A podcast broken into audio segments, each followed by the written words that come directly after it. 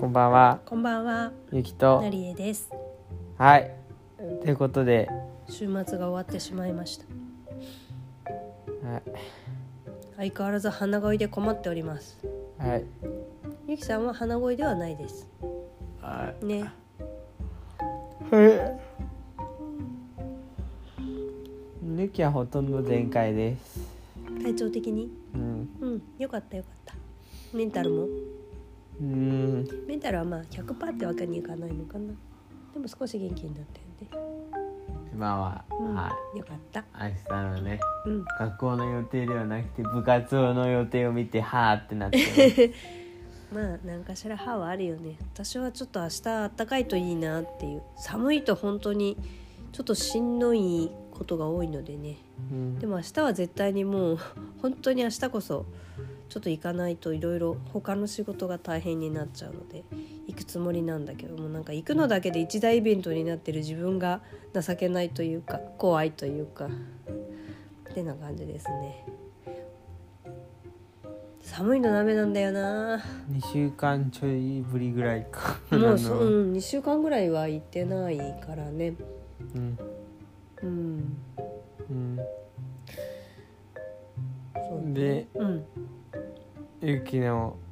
今日は音声のネタがあるって言って撮り始めたんですけあそどうそうもともとそうなんだよね昨日ですね、まあ、部活があったわけですよ。学校もあったしねうん、で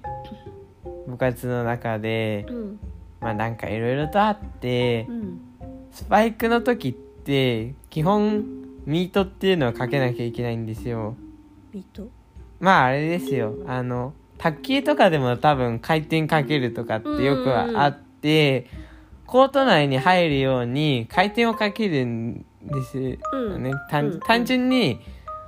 こうバーンって打つのはサーブなんだけど、スパイクっていうのはミートをかけて、うん回転をかけて入れるの基基本は、うんうんだからまあそこのやり方がね何のかんのなんかそういえばせ説明されたこともないし、うん結構僕だけいまいちよく分かってなかったんですようん勇気ねだけ他の人は分かってそうだったね勇気が休んでる時に説明を受けたとかそういう感じじゃなさそうな気がするんだよなへーって感じはするかなうん、でも他の人は知ってたんだうん、何のかんのなんか先輩からちょこっと聞いたりするんじゃないかなって僕的には思うけうど、ん僕ね意外とそういう人付き合い苦手だったりするかうら、んそうそこで多分なんか知らないの僕ぐらいだってうんちょっと困っててなんかまあ仲の良いある先輩に聞いたのうんよ、うんでなんかちょっと教えてもらったんだけど、正直よく分かんなかったの、ああその説明だとねうん、うんでなんか僕はちょっと遠慮気味だったんだけどそのは初めに聞いた先輩がね何のかんのうんいろいろと手回してくれて、うんあのなんかねうちたまに高校生の先輩来るのよねへえ多分卒業多う分ん卒業生で、うんでそのなんかそのそういう先輩が23人いるんだけど、うんその中でも一番来てくれてる先輩かなに、うんと仲良かったらしくて、うんなんかそうなんか教えてもらえばみたいなこと言ってちょっと僕遠慮してたんだけど、ちょっと うんなんか無理やなな感じでも教えてもらえって言って、うん何のかんのその高校生の先輩に教えてもらってなんとなく理解できたのうんうんうん